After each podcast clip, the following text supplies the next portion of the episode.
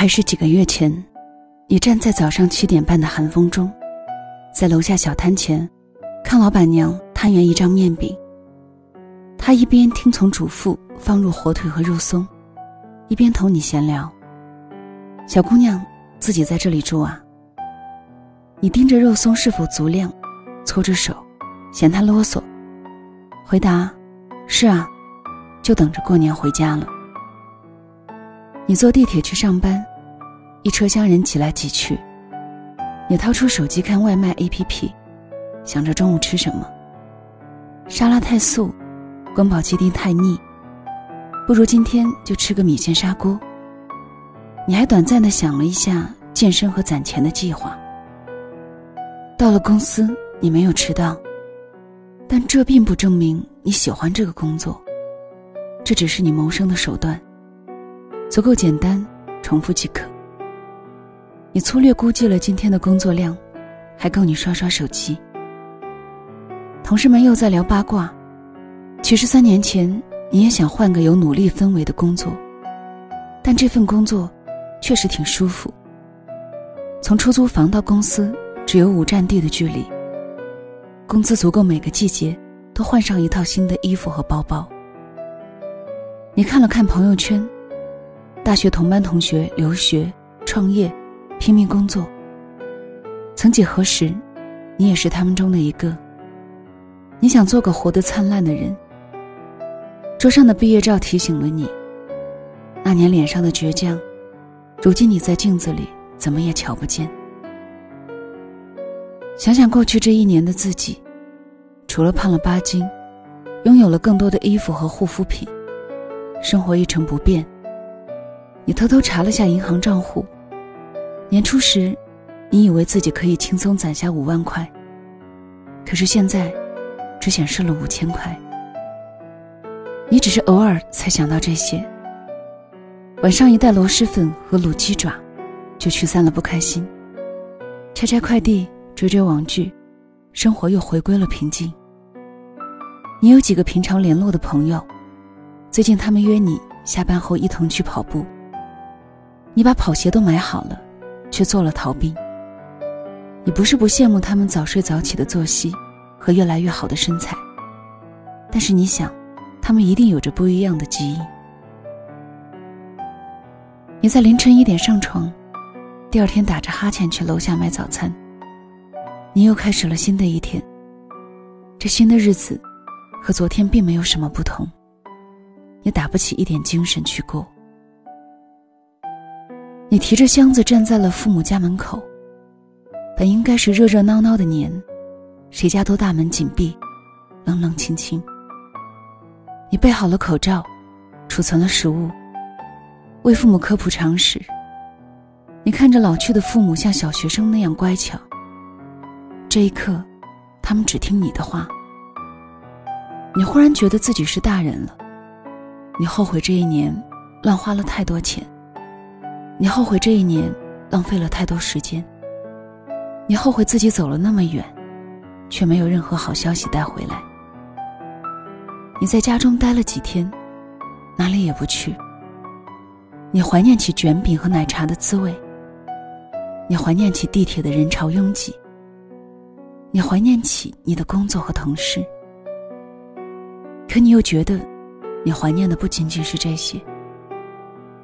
你怀念起那个爱聊的老板娘，那是冬日里陌生人的关心。你怀念起地铁上的早晨，那是一车厢人朝着生活和梦想前进。你怀念起那份轻松的工作，那给了你许多自由的时刻。你怀念起和同事闲聊的时光，他们让你知道，生活原来有多种模样。你不知道什么时候才能回到那样的生活里，但你已经下定决心，不能再浑浑噩噩下去。你开始早睡早起，把瑜伽垫铺在地板上，努力练习一个很难的动作。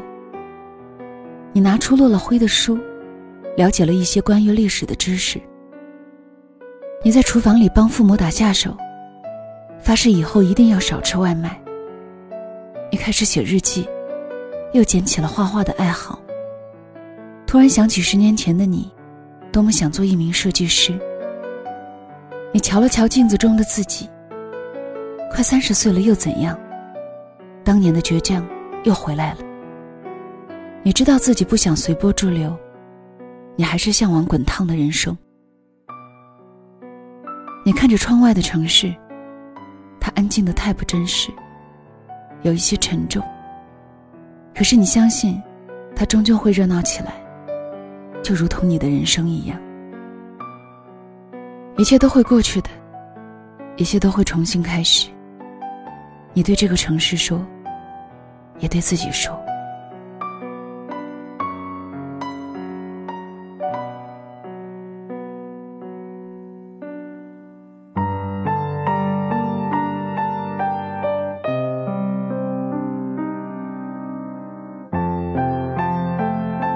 这里是两个人一些事，谢谢你的到来，我是小溪。春晓的晓，希望的希，分享的这篇文章叫做《一切都会过去，一切都会重新开始》，作者是杨希文。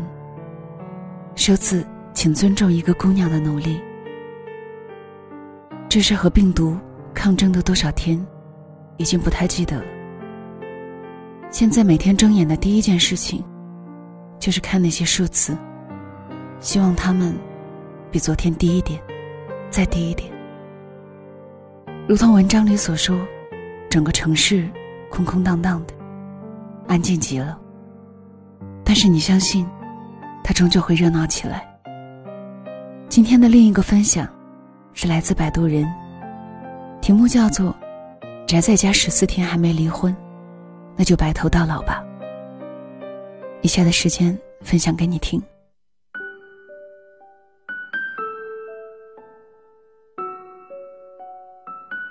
昨天，我的高中同桌问我，在干嘛。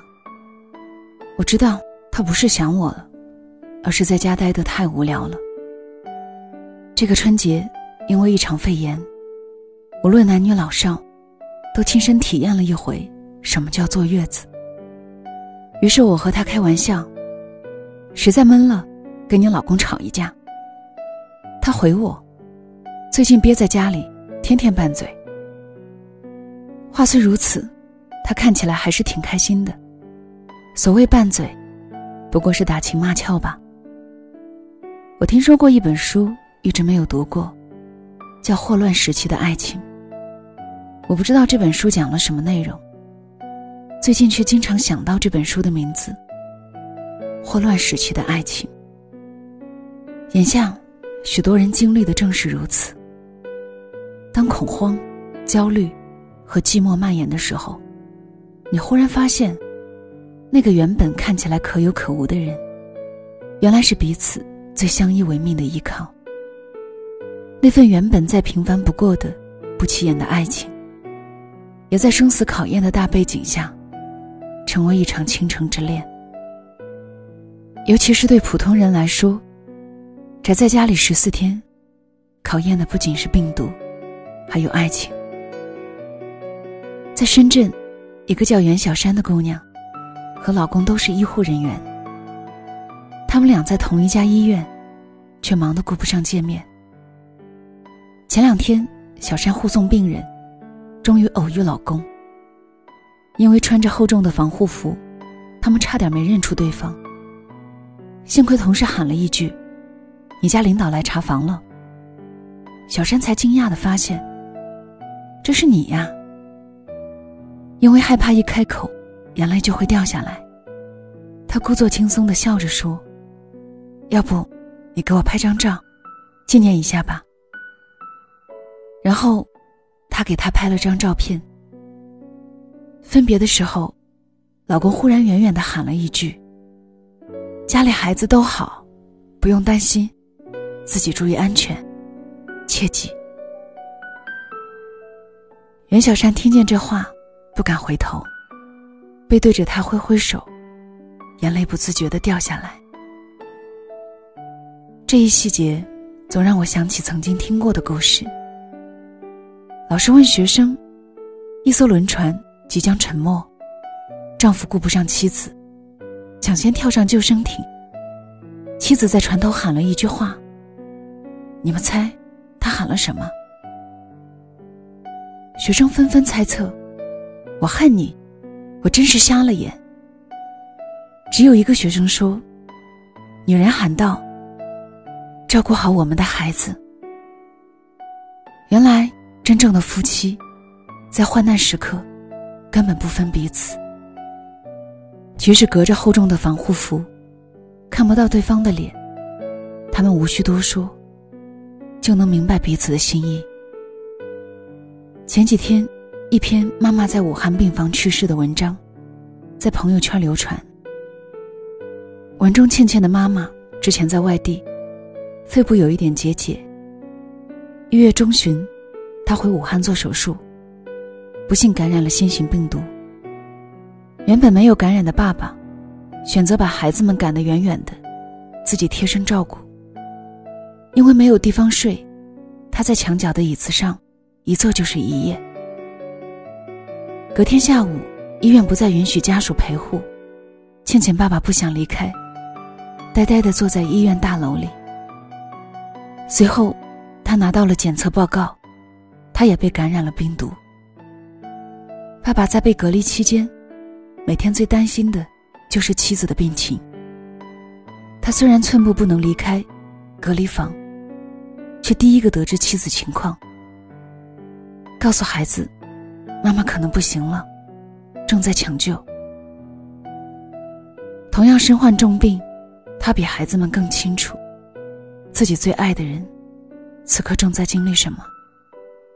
得知妻子已经去世的消息后，他当晚给孩子们发短信，告知各种银行卡密码、手机密码，做好了一切准备。倩倩看着这些消息，几乎崩溃。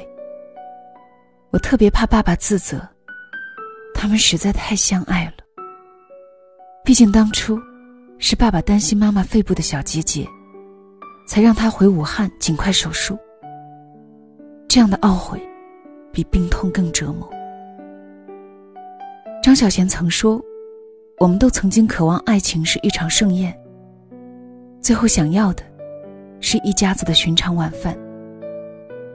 我的一个朋友在这之前一直觉得，跟老公已经没什么爱情，顶多算是亲情吧。她有时也会羡慕别人的狗粮，觉得自己的生活没有一点浪漫。最近，她和老公一起宅在家里，像被迫关在笼子里的两只鸟。关到第三天，两人就吵了一架。吵架的原因。是她想借倒垃圾的理由出去透透气，老公不允许。所有东西老公出去买，所有垃圾老公出去倒，她不能离开家门半步。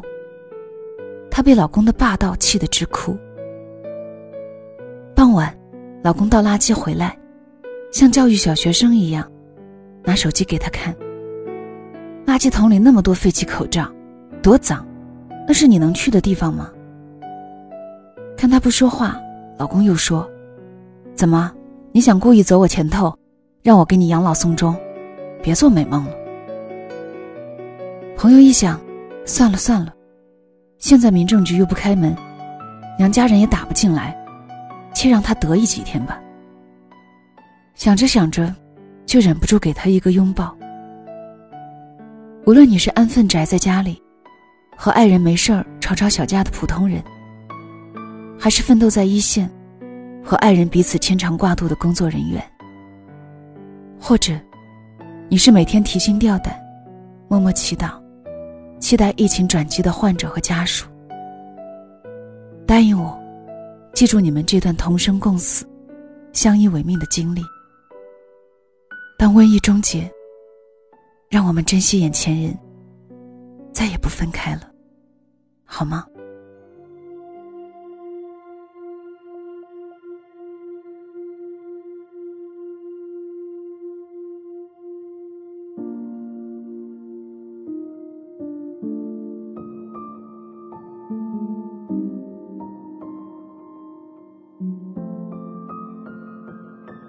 ？You've sung me the song before when we first met. Though I know you've already gone. I've been there a few more times to look for you. Though I know you won't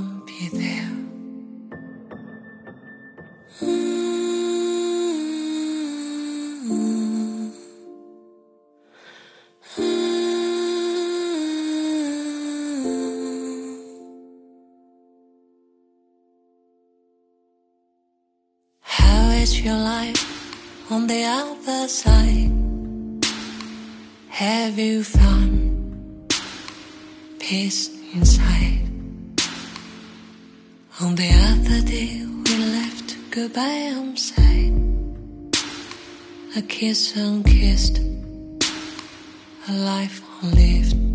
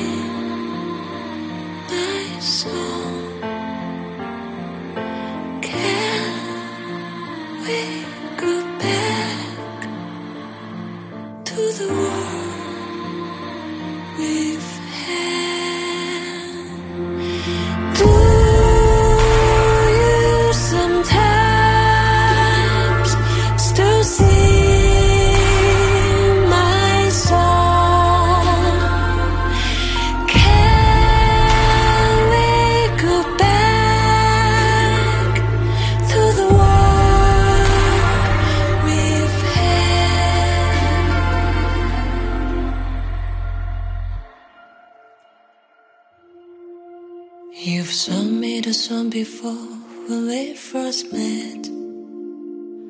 Though I know you've already gone.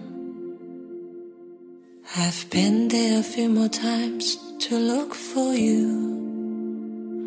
Though I know you won't be there.